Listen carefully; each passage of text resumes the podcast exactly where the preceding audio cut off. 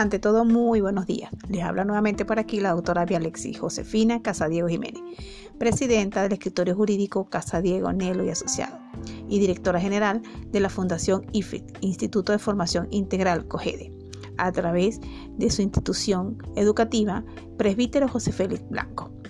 En el marco del programa Pasión por el Derecho, que se difunde todos los martes a partir de las 4 de la tarde hasta las 5 de la tarde por la, emisora Visionaria 104.7, continuamos en nuestro círculo de información, para lo cual el día de hoy estaremos hablando de la estructura del Poder Judicial, comenzando por la estructura del Tribunal Supremo de Justicia.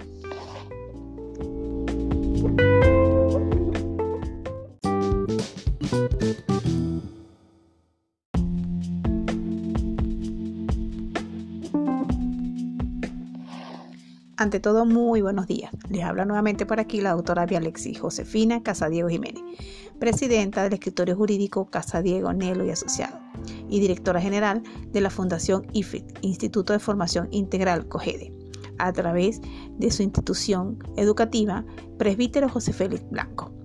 En el marco del programa Pasión por el Derecho, que se difunde todos los martes a partir de las 4 de la tarde hasta las 5 de la tarde por la, emisora Visionaria 104.7, continuamos en nuestro círculo de información, para lo cual el día de hoy estaremos hablando de la estructura del Poder Judicial, comenzando por la estructura del Tribunal Supremo de Justicia.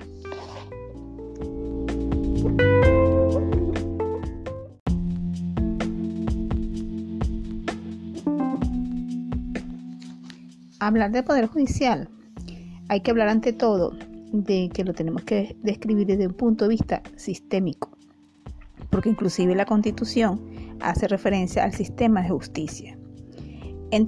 con la entrada en vigencia de la Constitución de 1999, la cual introdujo una nueva concepción de la Administración de Justicia, se constituyó un avance y podía ser un factor determinante para la definición de modernización del Poder Judicial venezolano.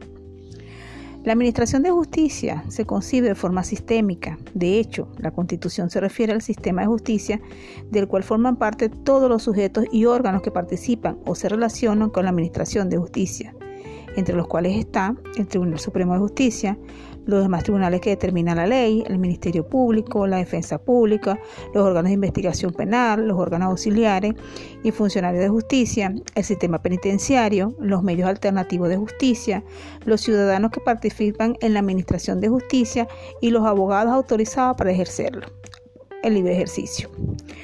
Para garantizar la autonomía del Poder Judicial se asigna al sistema de justicia no menos de 2% del presupuesto ordinario nacional se fortalece el Poder Judicial al otorgar a su máxima autoridad, el Tribunal Supremo de Justicia, su dirección, gobierno y administración.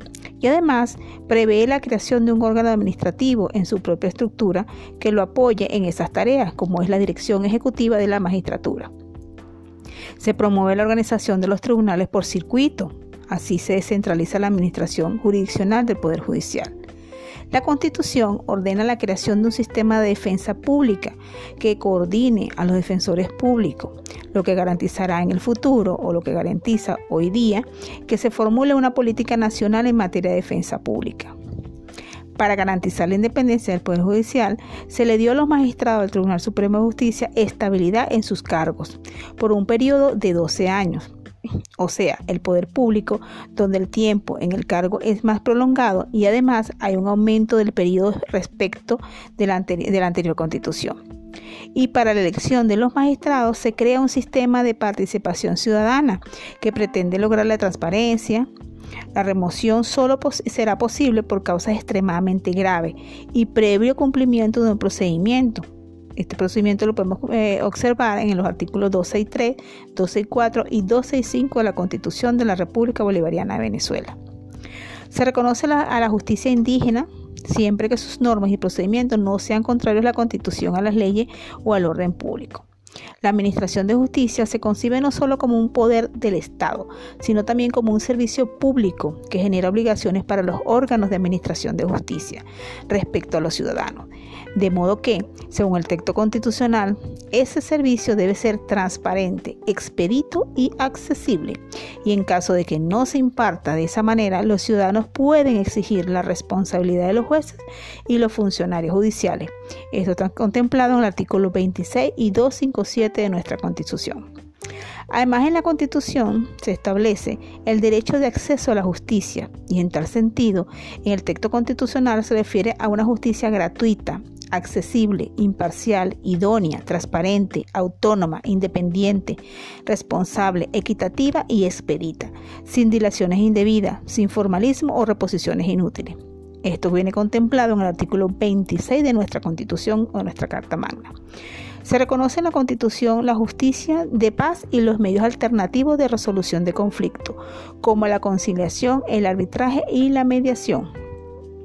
Se determina que las leyes procesales deben tender a la simplificación de los procedimientos, a la uniformidad, eficacia y a la oralidad. En este orden de ideas en Venezuela ya existen dos leyes que establecen procedimientos orales y sencillos, el Código Orgánico Procesal Penal y la Ley Orgánica para Protección de Niños, Niñas y Adolescentes. Para garantizar la autonomía de los jueces, se establece la carrera judicial, su estabilidad y un sistema de concurso para el ingreso a la carrera judicial, según lo contemplado en el artículo 255 de nuestra Constitución de la República Bolivariana de Venezuela.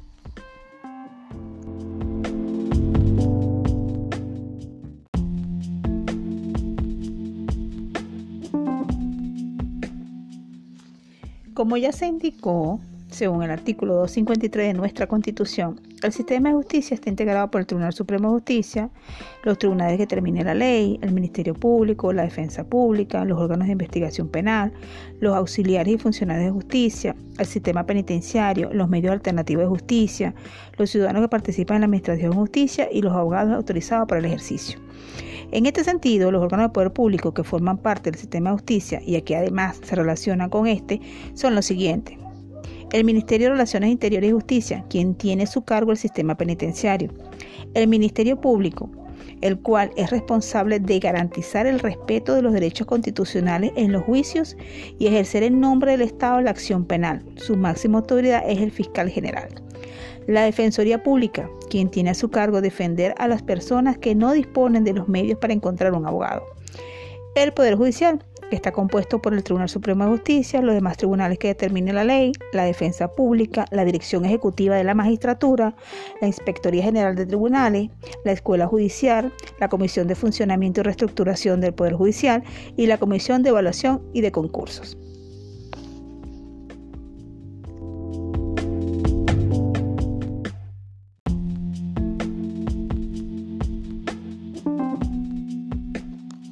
Hablemos de la estructura jurisdiccional del Poder Judicial. Primeramente vamos a hablar eh, con respecto al Tribunal Supremo de Justicia. El Tribunal Supremo de Justicia es la última instancia judicial del país. A través de sus seis salas, político-administrativo, casación civil, casación social, casación penal, electoral y constitucional. Y la última sala, que será la número 7, es la sala plena. La sala político-administrativa es competente para resolver en primera instancia, segunda y última instancia, según el caso, los reclamos de ciudadano contra el Estado, cuando éste afecte sus derechos subjetivos y patrimoniales. Y en tal sentido, es competente para anular los actos administrativos generales o individuales contrarios a derecho, incluso por desviación de poder, condenar al pago de sumas de dinero y a la reparación de daño y perjuicios originados en corresponsabilidad de la Administración, conocer de reclamos por la prestación de servicios públicos y disponer lo necesario para el esclarecimiento de las situaciones jurídicas subjetivas relacionadas por la actividad administrativa.